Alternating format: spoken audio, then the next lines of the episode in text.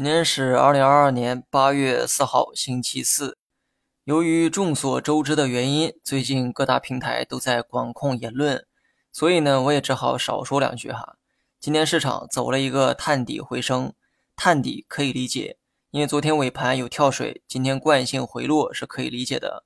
不过回升的动作让我有点摸不着头脑。既然要回升，又何必在途中来一波短暂的跳水呢？这个动作啊，真的没有必要。这种走势通常是受到消息面影响所导致的，但有趣的是，我没有看到任何有影响力的消息。正当我纳闷的时候，突然之间就明白了一个道理：最近很多言论都被贴上了标签，很多消息没等放出来就死在了摇篮当中。所以我猜啊，不是没有消息，而是有些消息压根儿就没被我们看到，因为现在是特殊时期。既然是特殊时期，那我就少讲一点题外话。只讲大盘的技术面，最近三天大盘的跌幅正在不断的收窄，同时跌停数量啊也在不断的减少，成交量也开始萎缩。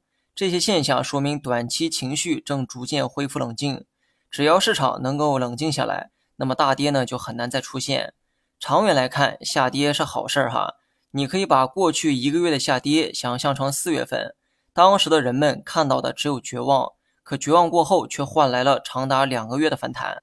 那么最近的下跌也是同理，长期来看都是在挖价值坑。这种坑呢，你要学会跳进去，等秋收的时候再挥动镰刀割下胜利的果实。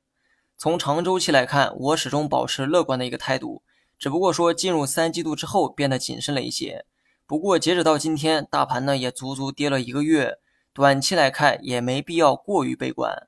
这话呢，并不是说短期一定会反弹，而是即便短期还有下跌出现，我认为那也是机会，而不是风险。好了，以上全部内容，下期同一时间再见。